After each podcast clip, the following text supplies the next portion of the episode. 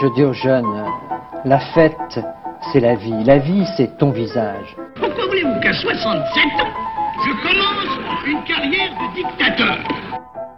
C'est que vous êtes un homme du passé. C'est ce qui m'a frappé. Vous êtes un homme qui est lié au passé par toutes vos fibres.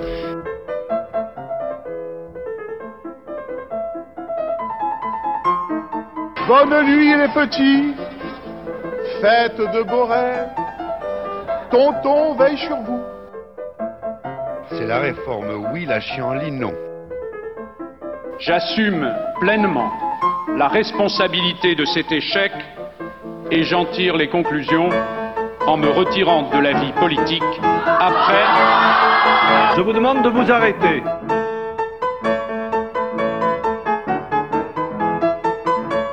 J'ai décidé de dissoudre l'Assemblée nationale.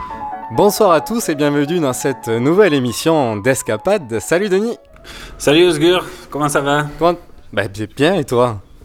Impeccable, en direct euh, pour vous servir depuis Pasto, à deux heures de la frontière euh, avec l'Équateur en Colombie. Et avec euh, les fenêtres ouvertes de mon charmant hostel, donc s'il y a des camions qui passent, ne vous inquiétez pas, c'est tout à fait calculé.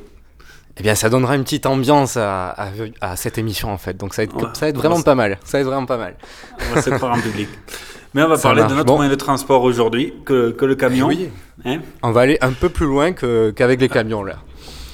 Parce que là, on va, on va, carrément aller euh, ailleurs, au-delà, au-delà de la Terre, dans l'espace et euh, aller sur la Lune. Car, et oui, vous ne rêvez pas, nous allons faire une émission sur finalement le premier pas sur la Lune.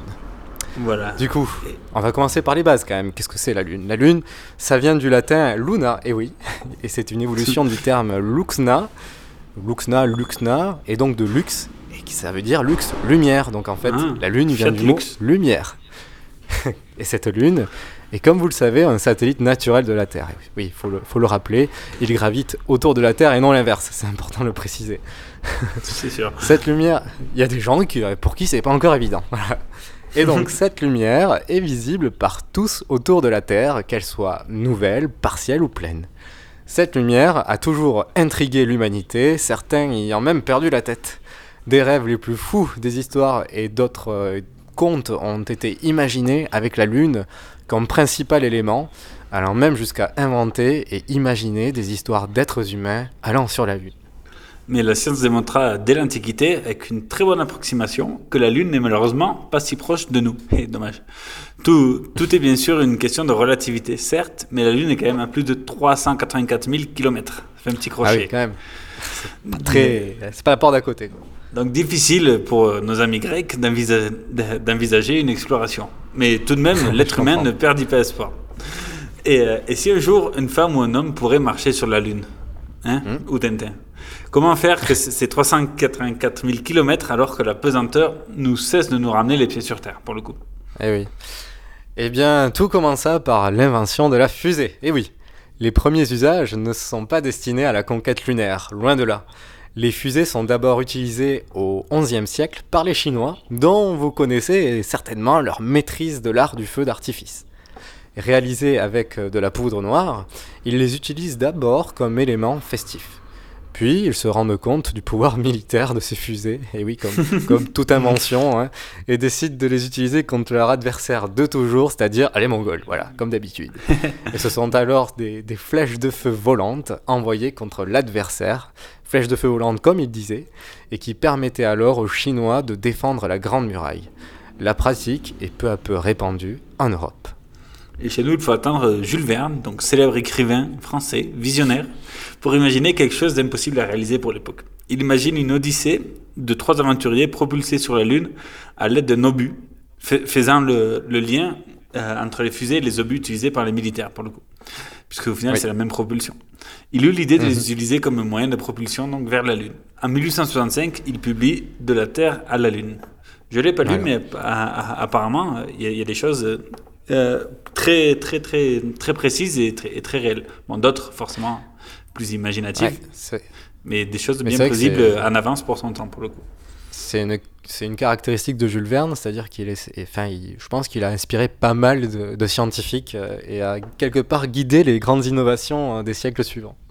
C'est vrai. Et du coup, euh, passionné des romans de science-fiction de Jules Verne, il y en a un justement, un scientifique russe, Constantin Tsi- Tsiolkovsky, qui il, bah, il très décide de s'intéresser de plus à la possibilité de voyager dans l'espace par le biais. Ah, il y a quelqu'un qui vient de rentrer. Oui, c'est un monsieur. Donc de- il s'intéresse à la possibilité de voyager dans l'espace par le biais d'une fusée à propulsion et donc de- d'expliquer comment cela est possible dans le vide spatial. Cela se passe en 1898. Les événements s'accélèrent parce que entre le 11e siècle et 1898, Oui. il y a quand même eu pas mal de siècles qui sont passés. Mais là, à partir de maintenant, ça va s'accélérer. Mais euh, la, la grande boucherie qui fut la Première Guerre mondiale est passée par là, et il faut attendre donc 1926 pour voir une nouvelle avancée de technologique de la fusée. Certes, l'aéronautique a été créée, les premiers avions, les hommes pouvant maintenant voler dans des engins qui sont perfectionnés justement euh, pendant la Première Guerre mondiale. Le- les- on sait très bien que les guerres euh, sont des, des- des lieux privilégiés d'avancée technologique. de toute façon. Les accélérateurs technologiques, c'est vrai. Et, mais ces engins ne peuvent pas voler à une altitude infinie. On parle bien sûr des, des avions, restant euh, et ne pouvant voler au-dessus de l'atmosphère. C'est alors qu'un professeur américain, Robert Goddard, avec 2D, reprend les idées du russe Tsiolkovsky. Ce qui n'était que sur papier est maintenant réalisé par le professeur américain. Une première fusée est réalisée selon ces- des procédés améliorés. Et ce dernier s'élève à 12,5. Oui, forcément. Enfin, on espère bien à chaque fois. de- quand on prend un procédé, c'est pour l'améliorer. Et donc ce dernier s'élève à 12,5 mètres et retombe 56 mètres plus loin. Alors bon, c'est pas très très glorieux, mais c'est un petit pas de plus dans l'évolution des fusées. Ah, c'est juste pour aller merder son voisin, c'est pas mal. Une, autre guerre se profile, donc malheureusement, la, la Seconde Guerre mondiale. Je ne vous- on ne vous refait pas le déroulé de cette guerre, vous savez, bon. globalement sont déroulés ainsi que les gagnants et les perdants, forcément. Mais cette guerre fut incroyablement accélérateur en technologie, et ça, c'est vrai. Euh, L'Allemagne nazie d'Hitler est, pré- est préparée à cette guerre qui se dessine totalement différente des précédentes. Hitler axe sa supériorité militaire, supériorité militaire par une discipline, exemple, une économie tournée à la guerre, ainsi que le développement des nouvelles technologies. Cette préparation qui sera faite tranquillement pendant une Europe passive, et oui, donc on parle avant la Seconde Guerre mondiale, permettra à l'Allemagne de dominer le continent jusqu'en 1941. Mais elle sait qu'une des grandes étapes pour gagner la guerre est d'atteindre l'Angleterre, royaume sur son île, un peu isolé du continent européen. Voilà, ils sont un peu tout seuls sur leur île, tranquillou. Quoi. Bah, Autant il est facile. à, aller- à gagner la bataille des airs euh, face aux Anglais. Bon, Voilà. c'est surtout pour Et- ça. Par les airs, c'est difficile, mais en plus, c'est plus compliqué que par les terres, notamment pour attaquer euh, les Français. Voilà, c'est pas pareil. Voilà. Entre l'Angleterre et le continent, bah, il y a justement la Manche, par exemple. Ou la mer du Nous, Nord. ça, on pour- avait, pour on avait la ligne Maginot, donc euh, pas de problème. Et Pas de euh, problème jusqu'à la guerre. les, Allemands peuvent compter sur euh, un brillant de- docteur Werner von Braun. Ce dernier est convaincu du pouvoir scientifique de la fusée. Appelé par les services nazis, il se met à la disposition du Troisième Reich. À condition de, de résultats, il reçoit des financements conséquents. Per- perfectionnement, après perfectionnement, il obtient, après obstination, il, il met en place le missile V2 qui sera fiabilisé entre 1942 et 1944. Le V2 est une fusée hors norme, pouvant atteindre une, une vitesse maximale de, de, de 5760 km et une heure et une portée de 320 km, ce qui est énorme. D'accord. La, Oui, la fusée atteint une altitude record de 88 000 km. C'est énorme. Dans la première moitié de 1944, le programme de missiles nazis touche enfin au but. Les fusées de Werner von Braun sont sur le point de décimer la Grande-Bretagne. Elles sont officiellement baptisées V2. V comme Vergeltungswaffe, arme de représailles. Il ne reste plus qu'un obstacle à franchir. Après leur lancement, de nombreux missiles souffrent de problèmes techniques. Ils s'élèvent sans encombre dans la stratosphère, puis sont victimes d'une étrange défaillance. Il faut que les 3000 pièces fonctionnent parfaitement bien ensemble. Et si un palier ou un relais est défectueux ou qu'une valve n'est pas suffisamment étanche, la fusée ne volera pas. Or, c'est après deux ans de perfectionnement, le V2 est enfin au point, parce que c'est quand même long. Et d'autres problèmes sont cependant à régler. C'est la machine n'est pas tout à fait au point. Von Braun fait renforcer le fuselage et le taux d'échec diminue de manière conséquente. Deux ans après le premier vol, von Braun a enfin construit un missile fiable.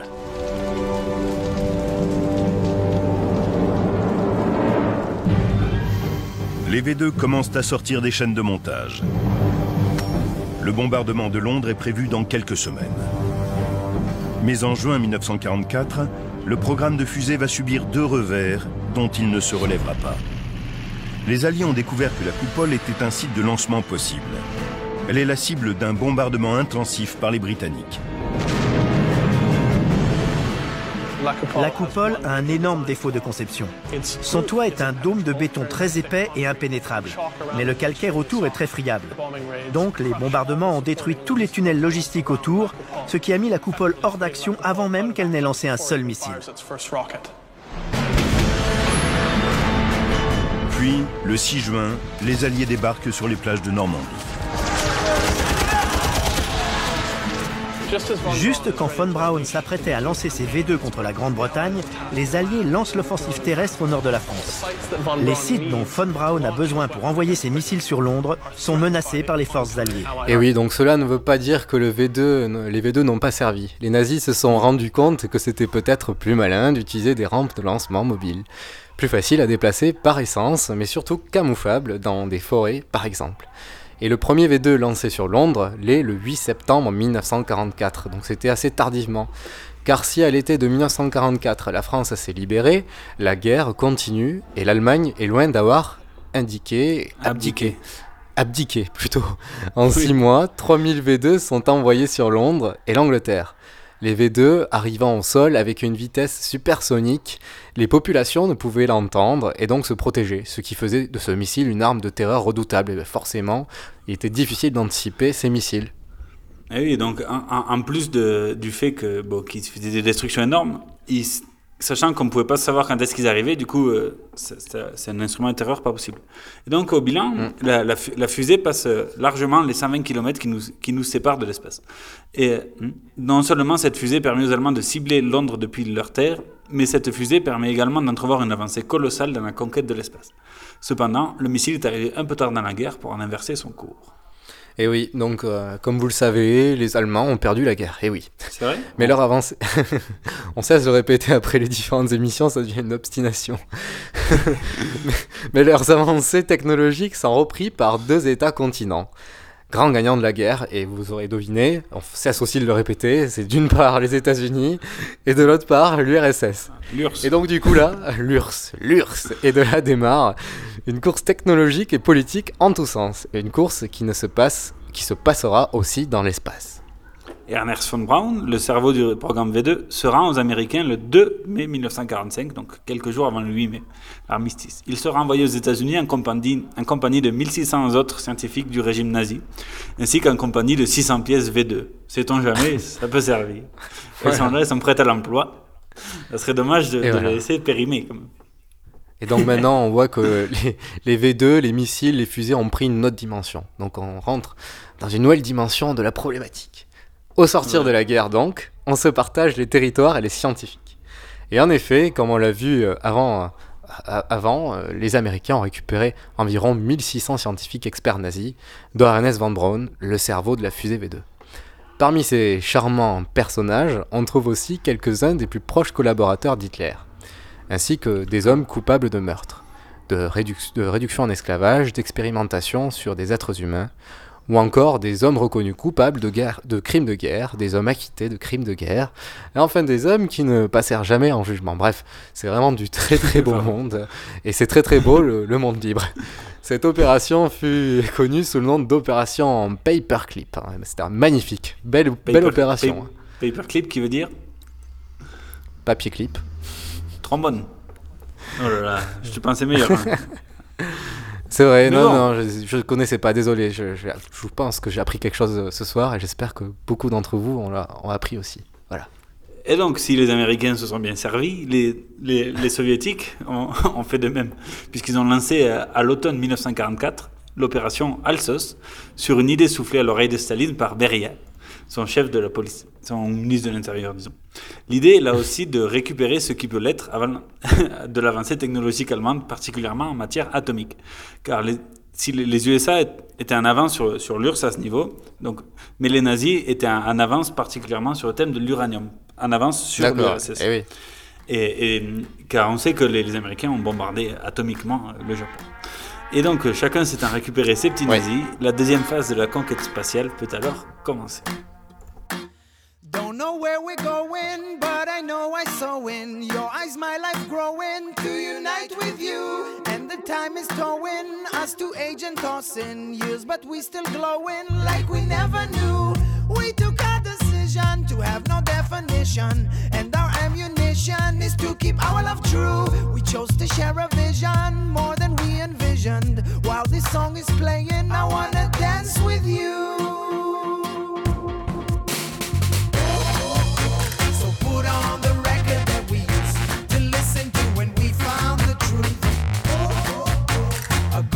remembrance of memory.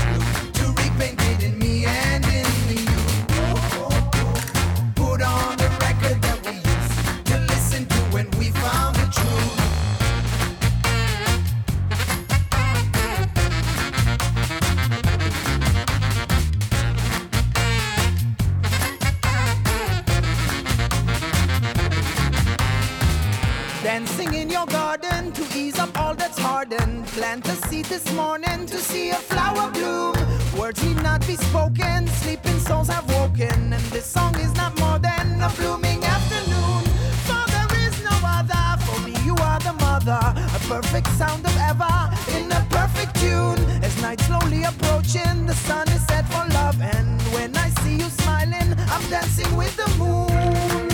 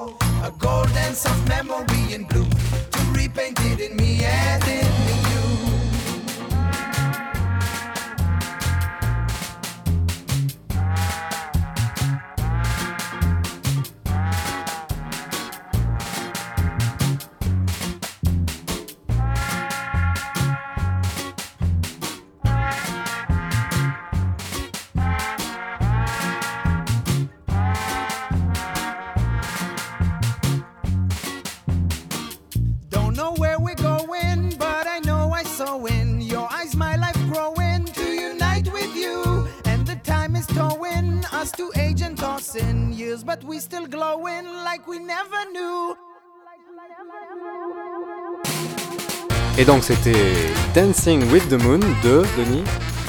Balkan Beatbox, un groupe, euh, comme son nom l'indique, euh, new-yorkais, d'électro-balkanique. Très sympathique. C'est clair. Alors continuons, vous écoutez toujours Escapade, nous sommes sur RTR, la radio de Rodez. Et donc nous continuons sur cette émission sur le, un premier pas sur la Lune. Donc en cette euh, guerre froide naissante, l'enjeu immédiat n'est pas tant la conquête spatiale que le développement de nouvelles armes, de nouveaux missiles, et donc euh, à la suite des V1 et V2 pouvant terroriser l'autre bloc. Rappelons que si les Ricains ont la bombe A, les Russes, eux, euh, courent toujours derrière. Le retard fut rattrapé en 1949. Après la bombe A, c'est au tour de la bombe H. Ah, qui vient un petit peu plus tard. Les Américains d'abord et les Russes en suivant.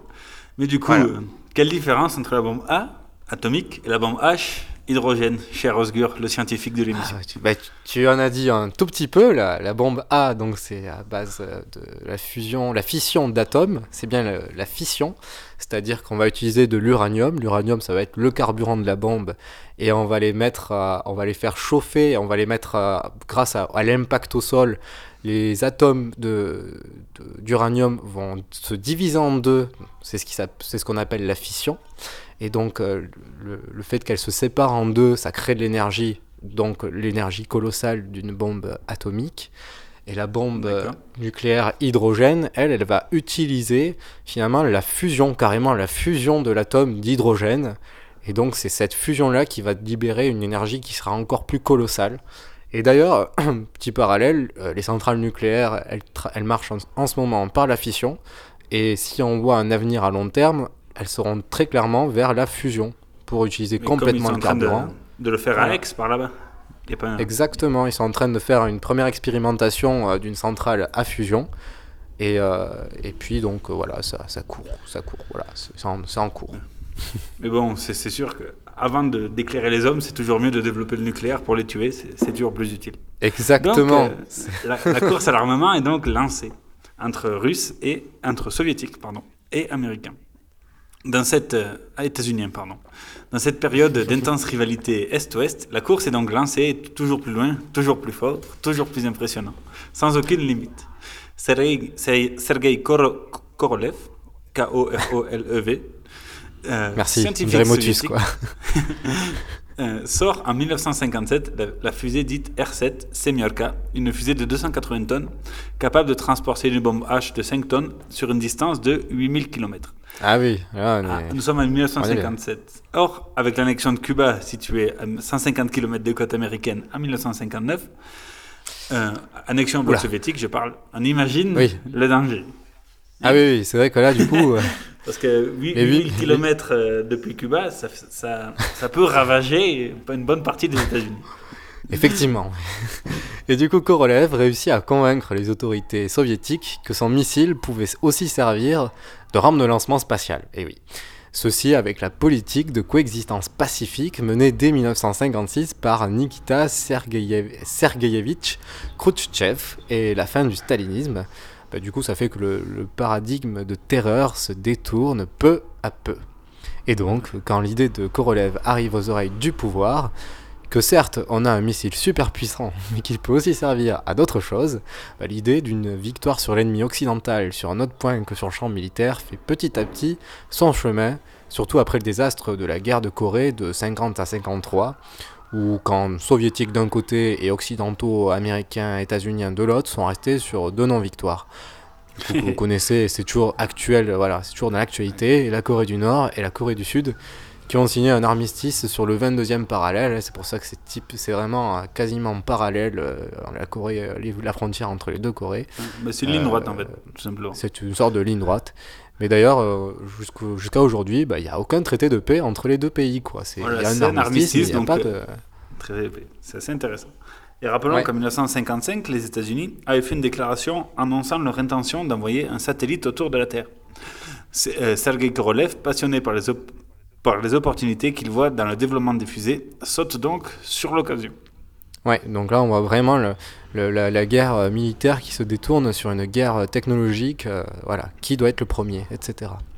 L'idée de Korolev d'envoyer un satellite à l'appui de sa fusée progresse donc petit à petit. Pour convaincre les autorités soviétiques, Korolev use de tous les leviers. La victoire symbolique, la création d'un missile à longue portée, mais surtout, à terme, la possibilité d'envoyer des satellites espions, et du coup pour espionner le clan occidental. Et oui, ça c'est intéressant. Là, là, là devient intéressant. là.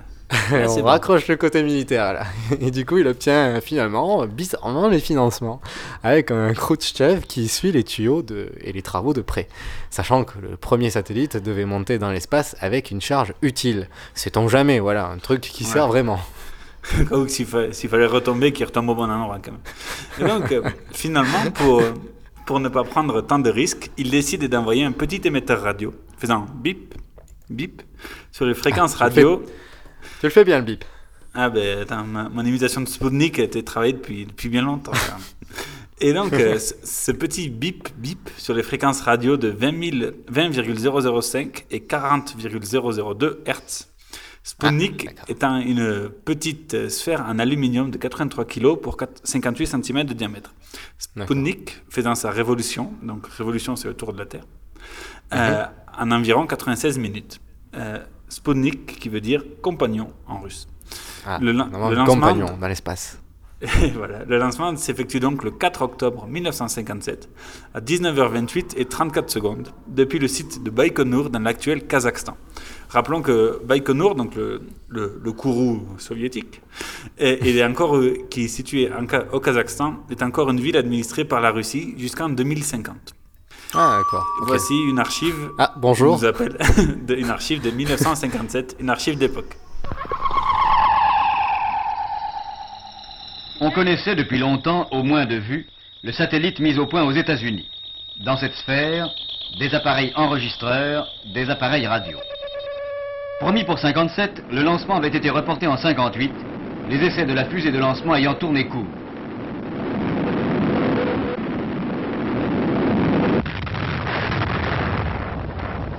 Et brusquement, on apprenait que le satellite russe avait commencé sa ronde extraordinaire. À 900 km d'altitude, il tournait à 28 800 km à l'heure autour du globe, abattant ses 640 000 km par 24 heures. Aussitôt, les antennes scrutaient le ciel. Limour est le premier centre d'écoute de France à avoir décelé et enregistré les émissions de cet engin, le premier qui ait atteint l'espace extraterrestre. Et bientôt, enregistrés, les signaux émis par le satellite allaient être dans toutes les oreilles, car cet appel strident sollicite étrangement l'imagination.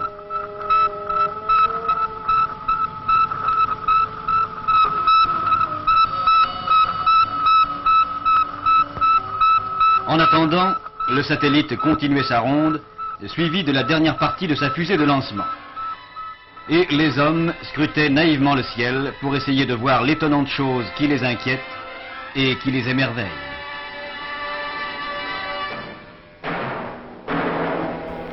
Magnifique re- reportage, on a pu entendre le bip bip. Euh, finalement, Denis, tu, tu arrives à mieux faire bip bip que, que Spoutnik. Quoi. C'est Ouais, vraiment- je, je- je suis modernisé, je suis modernisé.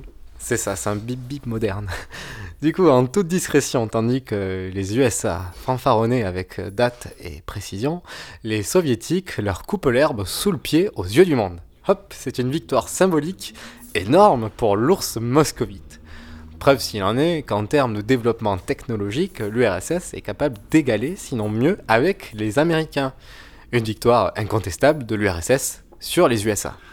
Donc sur leur lancée, les, Ru- les soviétiques vont envoyer dans l'espace extraterrestre leur premier animal, une petite chienne nommée Laika, un husky sibérien. Ah. Laika signifiant petit aboyeur en russe. Est, D'accord. est- est un- donc Laika est envoyé dans l'espace extraterrestre le 3 novembre 1957, donc euh, à peine un mois après Sputnik dans le, sat- dans le satellite Sputnik Ah oui. 2. C'est rapide, euh, c'est- rapide. Dit, Tant qu'on y est, là, faut qu'on enchaîne. Et donc, euh, bon, malheureusement pour elle, c'était une mission suicide. Elle meurt après euh, quatre révolutions pour cause de, de Ah, chaleur. Et- car les soviétiques n'avaient pas prévu de refroidir sa cabine. Donc, euh, Ah, donc, ils se sont dit qu'il fait assez froid là-haut. avec le temps, le satellite a chauffé, et puis au moment, c'était trop chaud. Et euh, cependant, Ah, on, on sait qu'elle a vu la Terre depuis l'espace, car euh, les capteurs placés sur elle envoyaient des signaux de- électriques de, de vie reçus donc sur Terre. Double Bon, c'est ça qui compte, quoi. Voilà, c'est le plus important. Pour les, Tant pis, notamment pour les Français. Et donc, Si double victoire soviétique sur l'oncle Sam à, à cet automne 1957. Et oui, ils commencent à prendre de, la- de prendre de l'avance, là, carrément. Et du coup, le 6 décembre, les Américains, là, ils en peuvent plus. Ils essayent d'envoyer leur premier satellite qui explose sur le chantier. Pas de peau, quoi. Un échec retentissant, là. Il leur faudra attendre le 1er février 58, donc plus tard que le deuxième Sputnik, hein, pour envoyer avec succès, cette fois-ci, leur premier satellite. Mais hélas, il est trop tard. Frustrés dans l'orgueil, les Américains créent la NASA, un programme entièrement consacré au développement des technologies aérospatiales pour mettre les moyens de leur ambition. Le 31 janvier 1961, les Américains envoient leur premier animal à aller dans l'espace et à revenir vivant, le chimpanzé Ham. Donc on est quelques Ah, 5 ans plus tard. Ham, qui veut dire, comme on sait tous, jambon. Donc euh, le chimpanzé jambon, il, allait, a fait un tour dans l'espace et il est redescendu. Mais il est déjà Mais trop lui, il a fait aussi. mieux que, que Laika. Il a fait, il a fait mieux que Laika, mais euh, les, les Russes avaient envoyé en 58, donc euh, un an après Laika, leur premier, euh, leur premier animal de deux chiens, je crois bien, qui était, qui était envoyé et, et re- rentré sur Terre vivant. Donc, Ah oui, d'accord. même, même sur ça, ils sont en retard. Mais, Oh. Mais bon, donc les, Russes ont déjà un, sinon deux, voire trois temps d'avance. Petit retour en, arrière. Allez, on fait un petit flashback. Le 2 janvier 1959, la mission Luna 1 est mise en orbite par l'Union soviétique. Cette mission Luna comme lune, hein, vous l'aurez remarqué. Cette mission, nouveau succès soviétique, a été la première à s'approcher de la Lune et à, se, et à constater qu'il n'y a pas de champ gravitationnel euh, sur la Lune. Et oui. Et euh, tandis que quelques jours auparavant, les USA avaient émis le premier message envoyé dans l'espace, un message de Noël, c'est mignon, enregistré sur magnétophone.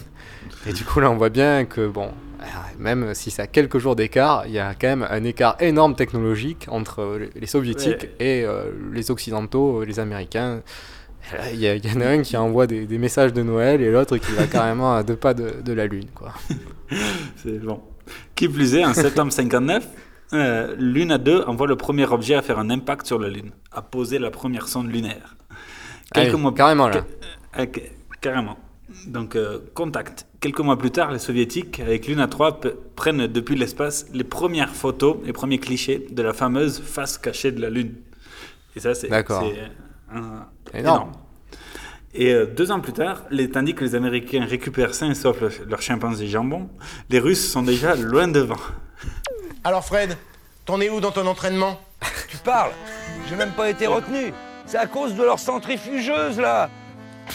Au départ, ils en ont retenu six. Et à la fin, ils en ont gardé qu'un. Un certain euh, Yuri, euh, Yuri Margarine, euh, un inconnu. Et quand il sera en orbite, alors là, on va bien rigoler.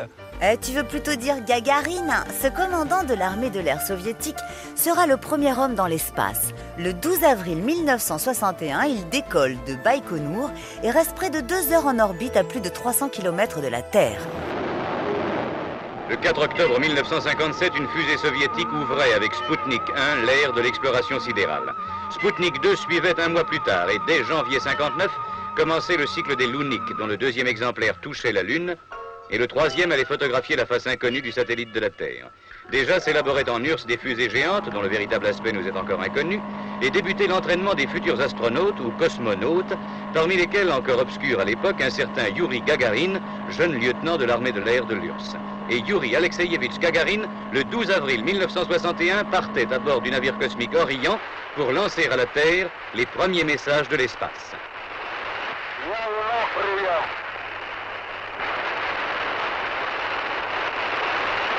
откликаясь и возрастаясь Après un tour complet de la Terre, entre 150 et 300 km d'altitude, effectué en 1h29 minutes, l'Orient atterrissait normalement et Yuri Gagarin, le premier homme à avoir pénétré dans le cosmos, le premier homme à avoir connu les accélérations effarantes des fusées et à avoir vécu dans un milieu sans pesanteur pendant plus d'une heure, le premier homme à avoir traversé les barrières de radiation qui ceinturent le globe, le premier homme à avoir vu que la Terre était ronde, Yuri Gagarin reçoit à Moscou un accueil triomphal.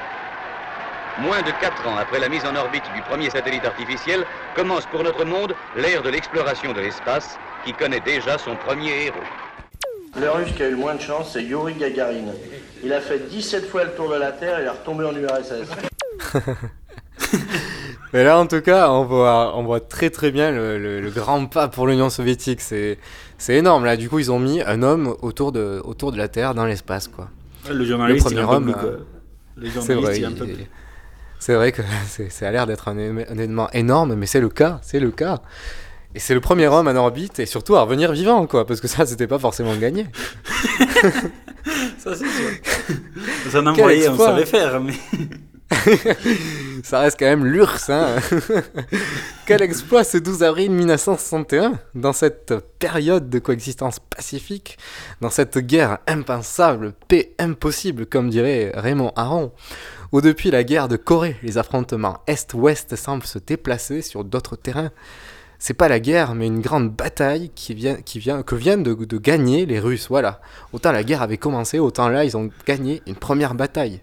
énorme. Enfin, euh, le nouveau président Kennedy, fraîchement élu, ne, ne peut pas rester les bras croisés. En, en 1960, déjà, lors de son discours d'investiture, donc avant, avant, euh, pardon, lors- en 1960, donc Kennedy qui venait d'être élu avant Yuri. Gagarin, euh, posait Oui. les, ba- les bases d'une nouvelle politique offensive en termes de technologie dans son discours historique sur la nouvelle frontière, extrait traduit en français.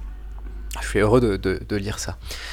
Euh, je vous dis que nous sommes devant une nouvelle frontière, que nous le voulions ou non.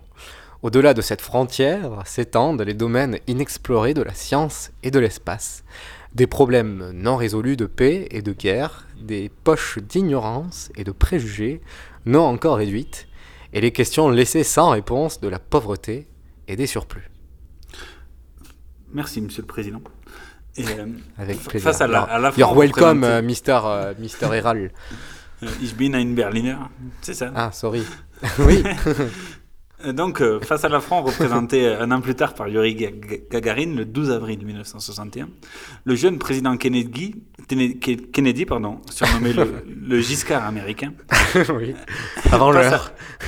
passe à l'offensive et annonce le lancement d'un programme avec objectif de Safe Space Leadership euh, Mhm. pour reprendre le pouvoir spatial, euh, avec comme finalité d'envoyer un homme sur la Lune avant l'année 1970. Peu. Mais la tâche n'est pas gagnée d'avance. En tout cas, c'est, vous avez bien compris, c'est pas 16 Space Leadership, mais peut-être 16, ou, ou plutôt Size Space Leadership. Petit mix. oui, je sais. Pour rester dans la course, le président américain Kennedy lance un nouveau défi à sa nation, envoyer un homme sur la Lune. Vaste programme. Et pour commencer, on place le premier américain en orbite, John Glenn, près d'un an après Gagarine. Mais les soviétiques sont bien décidés à garder leur avance et accumulent les exploits. Première femme dans l'espace avec Valentina Tereskova en 1963. Première sortie hors de sa capsule pour Alexei Leonov. Ils ont même doublé les Américains en posant des sondes sur la Lune et en photographiant sa face cachée pour la première fois. Très vite, les Américains envoient à leur tour des sondes. La course s'accélère pour être les premiers à marcher sur la Lune. Après, après quand même euh, Tintin, parce que rappelons que Tintin a marché sur la Lune en 1954. On le souligne pas assez, oui. Important à souligner. Et attends, et après, après aussi les, les explorateurs de- du livre de Jules Verne, surtout, quand même. Oui, c'est vrai, oui. c'est vrai. Ah, mais classe. C'est tout. C'est vrai. enfin, c'est vrai, je sais pas, mais bon. Les ricains, comme disait l'autre, devant l'avancée soviétique, n'ont pas dit leur dernier mot et lancent le programme Apollo. Le budget du programme est du jamais vu. Illimité, ou presque. Tous les moyens sont bons pour laver cet affront. À partir de 1964, le budget du programme Apollo dépasse les, écoutez bien, 2500 milliards de dollars annuels. C'est juste énormissime. Oui. Avec le, Ils veulent le mettre vraiment à fond, quoi. Sachant qu'en parallèle, les soviétiques, eux aussi, ont leur programme lunaire. Car euh, s'ils envoyaient euh, un chien, un homme, et euh, ils ont pris des photos, et ils envoyaient même une femme, ils veulent quand même être les premiers à marcher sur la Lune, forcément. Et Et, euh, donc, donc euh, déjà en 1966, les soviétiques ont mis un satellite en orbite autour de la Lune, le premier euh, arti- satellite artificiel à être en orbite autour d'un corps céleste autre que la Terre, ce qui est déjà aussi une nouvelle avancée. Des divergences entre Korolev, donc le père de Sputnik, et Valentin Glushko, directeur presse exclusive du programme lunaire soviétique, freinent l'avancement des projets, car ils se tirent dans les pattes. La divergence dommage, se porte, se porte- ils n'ont pas, euh, comme les Américains, la NASA qui contrôle tout.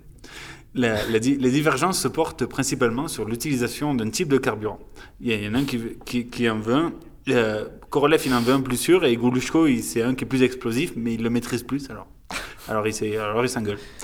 Et euh, pour résumer, chacun de son côté maintenant son programme lunaire, tandis qu'en face, la NASA et le programme Apollo ont un objectif clair, une cible précise et avancent à beaucoup de bottes de cette lieu. Mais une meilleure organisation. Et là, la mort de Korolev en 1966 va peut-être régler voilà, une partie de problème, puisqu'il va laisser le champ libre à Glushko de développer son projet modulaire UR700, une fusée de 76 mètres pour 4800 tonnes. C'est quand même petit- énorme. quoi. joli bébé. ouais, c'est quand même costaud. Avec le programme Proton, les Russes lancent le véhicule Soyuz 7KL1 pour un premier vol inhabité. L'objectif étant de perfectionner pour envoyer un véhicule Soyuz se poser sur la Lune avant les Ricains. Et du coup, euh, les Américains qui, avancent bien avec des vols différents, euh, avec différents vols, euh, pardon, avec différents véhicules Apollo, et sont lancés par les célèbres fusées, d'ailleurs Saturn V. Qui plus est, le premier vol Apollo de février 1967 est un désastre, et oui. À Cap Canaveral, euh, donc en Floride, lors d'un accident quelques jours avant le vol, à l'entraînement, les trois astronautes américains meurent asphyxiés malheureusement. En 1968, les vols Apollo 7 et 8, mission inhabitée, sont des succès.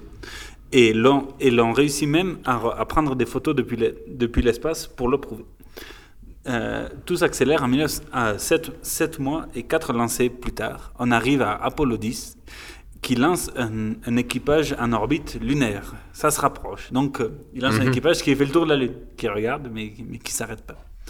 Qui, qui passe, mais il s'arrête pas. Voilà. Pas très Et, euh, loin, voilà. Vraiment pas loin, quoi. C'est comme, voilà, comme un avion qui, qui est à deux pas d'atterrir, mais il redécolle, quoi. Voilà. Et donc, euh, on y arrive, on y arrive. Qui plus est, Apollo 10 propose la première diffusion télévisée en couleur et en direct depuis l'espace. Toujours, toujours le, le, show américain.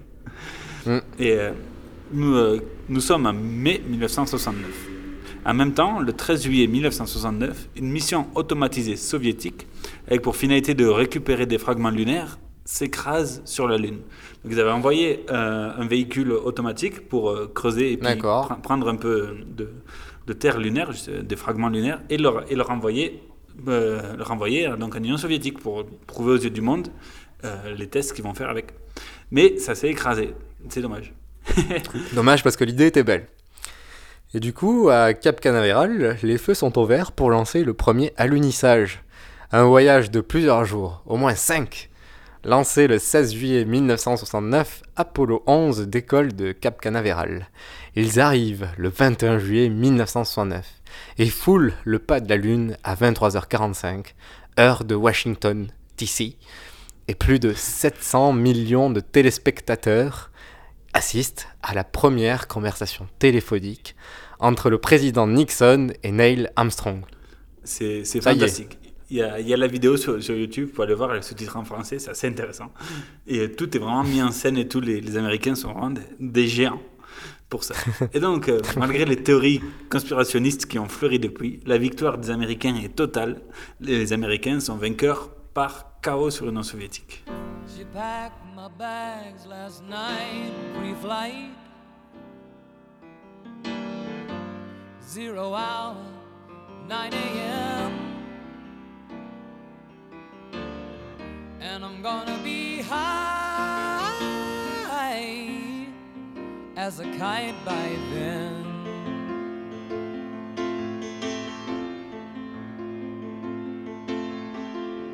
I miss the earth so much.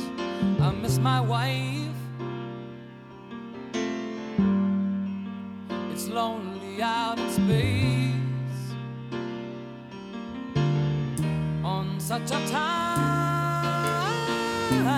last flight.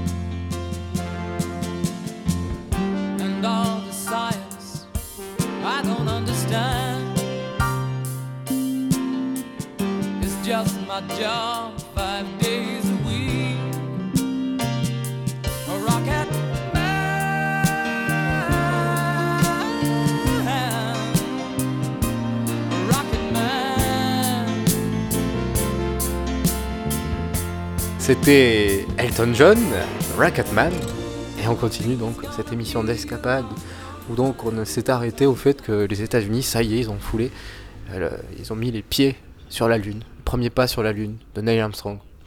Et donc si Apollo 11 a été euh, l'achèvement, ne l'oublie pas. Ne et pas. Buzz Aldrin juste en dessous, et, euh, et puis après le troisième homme, malheureusement, qu'est-ce qui s'est passé? Mais pensez à lui parce qu'il a dû rester dans le véhicule pour, pour aller chercher les autres après. Pensez pour lui, donc je ne, je ne connais pas son prénom et son nom d'ailleurs, c'est Thompson. faute. Le, nom- le prénom, Thompson. oublié, mais c'est Thompson. Hommage. Merci. Heureusement qu'il y en a un qui a préparé l'émission. Du coup, si Apollo 11 a été l'achèvement du programme Apollo avec le premier pas sur la Lune, enfin l'achèvement plutôt, euh, le, le, le, point haut de la mission Apollo, d'autres missions ont suivi, car le programme s'est terminé en 1975, donc quand même quelques années plus tard, avec euh, en passant par une petite mission plus ou moins tragique, Apollo 13. Voilà, on va écouter des petits extraits de, de l'INA. De France 2. Armstrong, Aldrin, l'histoire parfois cruelle ne retiendra que ces deux noms. Pourtant, derrière eux, dix astronautes au cours de cinq missions ont accompli la même prouesse. Apollo 12 et 14, ils se sont posés, ils ont juste marché un peu autour, ramassé des cailloux, posé des instruments scientifiques et rentré au bout de quelques heures ou enfin assez rapidement. Entre 12 et 14, il y a le chiffre porte-malheur, le 13. Et la mission Apollo 13 est bien une catastrophe. Le réservoir d'hydrogène liquide explose juste après le décollage. Lowell, Swigert et Hez iront jusqu'à bricoler un purificateur d'air. Ils échappent à la mort, mais ils ne marcheront jamais sur la Lune. Les trois dernières, Apollo 15, 16 et 17, ils avaient la Jeep. La nouvelle idée de la NASA, le rover. Vitesse de pointe, 10 km heure. Pour la première fois, on explore les environs au risque de se perdre. Et là, ils sont allés très loin, à plusieurs kilomètres, même parfois dans des endroits duquel ils ne pouvaient plus voir le LEM avec leurs yeux, euh, en direct. La dernière mission Apollo 17 emportera un scientifique, Harrison Schmitt. Son travail, remarquable dans le choix des échantillons, fera d'Apollo 17 l'une des missions les plus riches en enseignements. Ce fut aussi la plus conviviale. Mais en décembre 72, l'Odyssée Apollo se termine. Trois ans après avoir décroché la Lune, les Américains abandonnent le programme Apollo. Mais donc, euh, si les Américains sont avec Apollo, dans cette décennie 1960, la course à l'espace n'intéresse pas que les deux superpuissances. En 62, ah bon déjà, le, le, Canada met en orbite son premier satellite. En 63, ah. les Italiens placent San Marco Uno en, en, orbite autour de la Terre, mais aussi surtout, écoutez. Cocorico. Le 26 novembre 1965, la petite fusée Diamant, haute de 19 mètres, décollait du désert d'Amaguir en Algérie. À son bord, le tout premier satellite français, Astérix. Un lancement historique qui propulsa la France au rang de troisième puissance spatiale mondiale, derrière les soviétiques et les américains. Jacques Blamont, premier directeur scientifique et technique du CNES, revient sur cet événement et décrypte pour nous les images d'archives de l'époque. Le satellite Astérix a été parfaitement mis en orbite, mais malheureusement, il n'a jamais marché, il n'a jamais émis un seul bip. Les morceaux de la coiffe ont arraché les antennes euh, d'Astérix, de sorte que peut-être qu'il a émis, on n'en sait rien. En tout cas, on n'a jamais rien reçu. Mais heureusement, les écho-radars nous ont permis d'affirmer que le satellite était bien en orbite. Une vraie, une vraie réussite, quoi. Cocorico, on a, on a envoyé quelque chose. Bon, peut-être qu'il a émis, mais on sait pas. Ouais. Bon, on a vu qu'il était quand même là-haut, quoi. Il était là-haut, au bon endroit. Bon, c'est cool, quoi. mais bon, on voit que c'est quand même un peu de bricolage, quoi. Il y a quand même là aussi un retard. Autant les soviétiques euh, étaient en avance, puis après les Américains, ils ont dépassé. Autant là, les, les, Français, on a clairement du chemin à faire, quoi. mais bon, mais bon, peut-être que tout le monde s'en fout aussi. voilà, on est une puissance spatiale. De Gaulle est content, tout le monde est content. Voilà, c'est ça qui compte. On est fiers, cocorico. Au passage, encore un mythe que nous sommes historiquement la troisième puissance mondiale, puissance spatiale. Car oui, les Italiens, comme on vient de le dire, ont envoyé un satellite avant nous. Bon, c'est vrai. Euh, il a été envoyé grâce à une fusée de la NASA, mais bon, ils ont quand même envoyé quelque chose avant nous, quoi. Et il marchait, c'est surtout ça. donc, Jacques Blamont revient un peu plus loin sur la politique de De Gaulle et la création du CNES. Ça aussi, c'est assez curieux. Le général de Gaulle avait comme objectif principal de sa politique l'établissement de, la France comme une puissance, une des puissances dirigeantes du monde, et pour cela, il avait besoin de la force de frappe. Alors pour cela, il a créé un organisme spécial, s'est appelé la CEREB eh bien, ils se sont mis à travailler sur la possibilité d'utiliser les moyens de la force de frappe, c'est-à-dire les fusées de la force de frappe, pour mettre en orbite un satellite.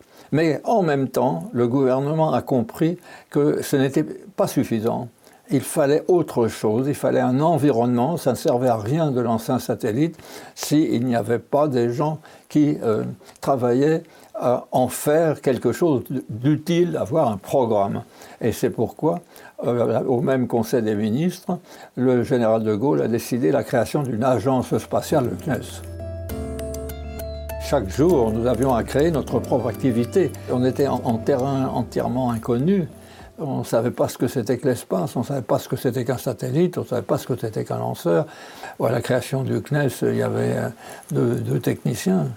Euh, mais c'est tout. C'est tout, voilà.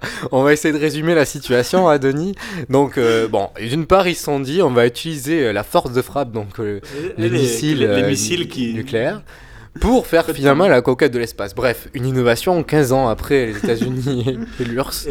Puis après, ils se sont dit, bon, on, on va peut-être faire que- quelque chose d'utile, quoi. Envoyer quelque chose dans l'espace, mais pour faire quelque chose d'utile. Pourquoi pas des satellites ou autre, ou des, des engins militaires, je ne que sais-je, mais bon, quelque chose d'utile. Oh, dis donc, là aussi, grosse innovation. plutôt 15 ans après les autres. Et enfin, comment le faire? Et bien, tout simplement avec trois petits bonhommes, unique. là. Un type et deux techniciens, et puis démerdez-vous. voilà, et puis on va appeler ça le CNES, ça fait la classe, quoi. Et puis bon, faut bien débuter, voilà, faut bien débuter. Centre national des études spatiales, précisons. Non, y a pas- Après, il y a- spatial, comment on, on- on verra bien. Il n'y a pas que la France et De Gaulle, l'histoire a continué après quand même. voilà.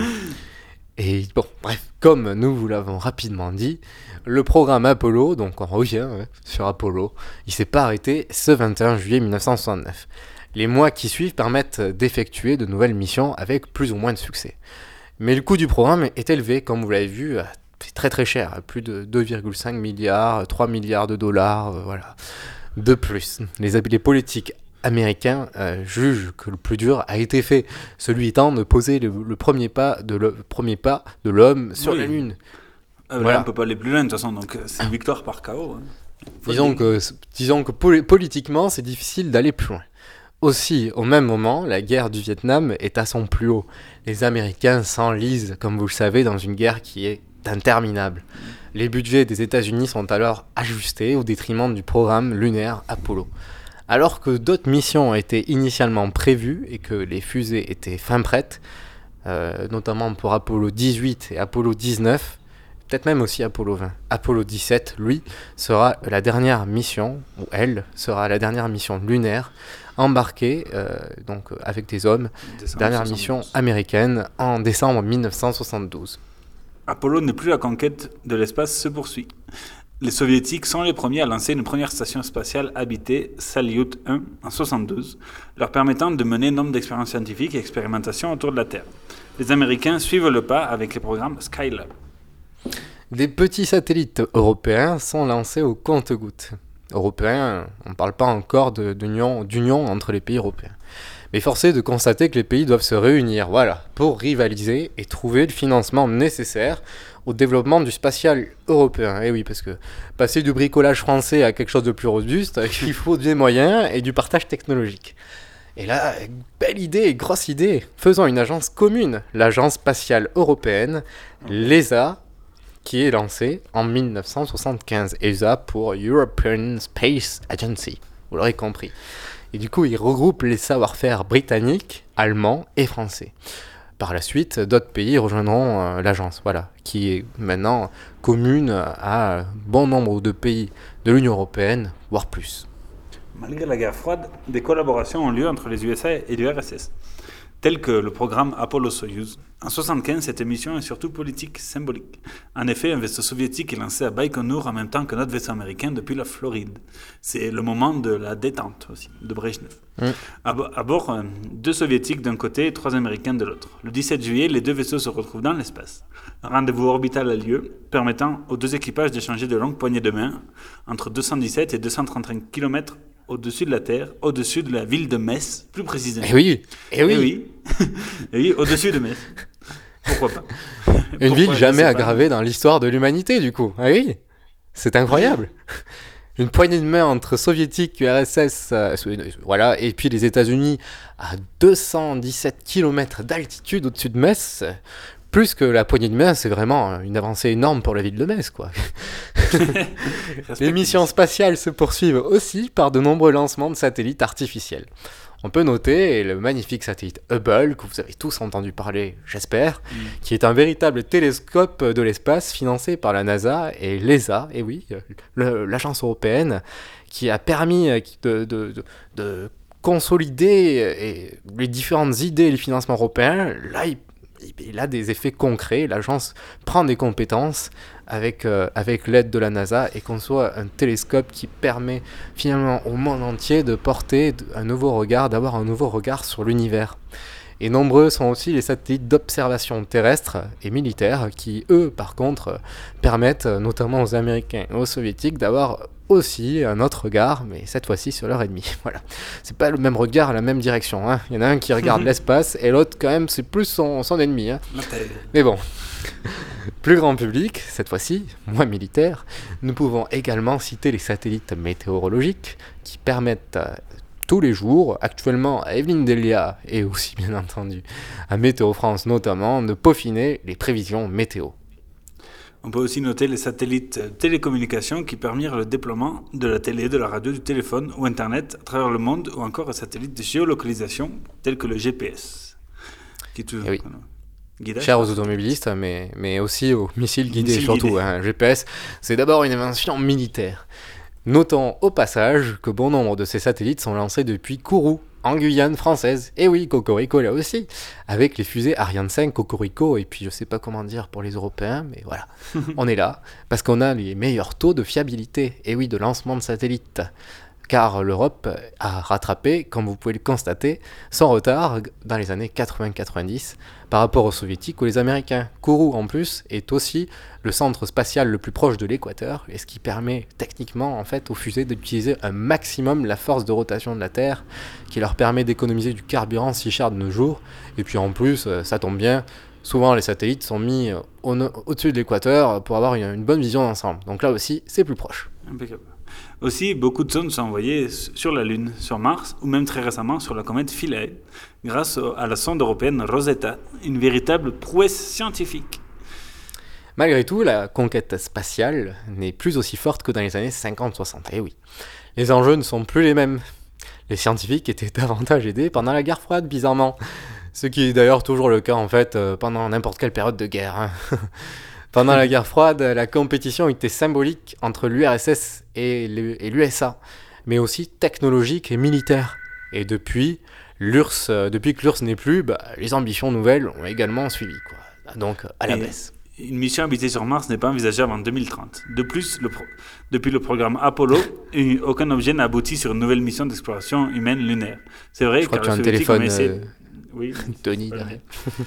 Et, euh, et donc, euh, les Soviétiques ont essayé d'y aller dans les débuts des années 70, mais ce fut un échec. Et donc, de par la, la mise en orbite de l'ISS, donc la station spatiale internationale, qui est développée et financée communément par cette fois-ci américains, russes, européens, japonais et canadiens. Là, c'est on voit une grosse coopération. Les diverses agences, agences spatiales poursuivent leur développement par le partage technologique et financier. Mais ce n'est pas tout, car les acteurs privés sont de plus en plus nombreux. D'une part, ils le sont par exemple dans le domaine des satellites de télécommunication, car en fait ce sont des clients, des clients qui demandent le service de la NASA et de l'ESA et, et autres. Mais depuis peu, des acteurs privés entrent également dans la cour des constructeurs d'engins spatiaux. Et oui, et on peut noter l'entreprise la plus connue, SpaceX, du milliardaire Elon Musk, qui conçoit les fusées de demain, pour euh, notamment la NASA, qui, euh, voilà, pour différentes missions qui peuvent être euh, dans l'espace, euh, sur la Lune, pourquoi pas. Et actuellement, c'est le cas. Et, euh, SpaceX, l'entreprise privée, ravitaille la mission, la, la station spatiale internationale. Et riches de leurs patrons et d'investisseurs, le, le privé peut également être une solution pour la poursuite d'ambitions spatiales. Nous voyons là que l'avenir sera dans l'espace, tout comme sur Terre, composé d'acteurs publics et privés, avec, davantage, avec ses avantages et bien sûr ses inconvénients. Et voilà, donc on a fini notre émission d'escapade sur euh, une, nouvelle thématique un peu différente des précédentes, euh, qui allie à la fois science et surtout géopolitique, stratégie. Et oui. Donc, euh, Et donc, on euh, vous remercie. On vous remercie d'avoir été à l'écoute et on vous donne rendez-vous le mois prochain pour une nouvelle émission d'Escapade, donc le dernier lundi du mois à 20h sur Radio Temps Rodez.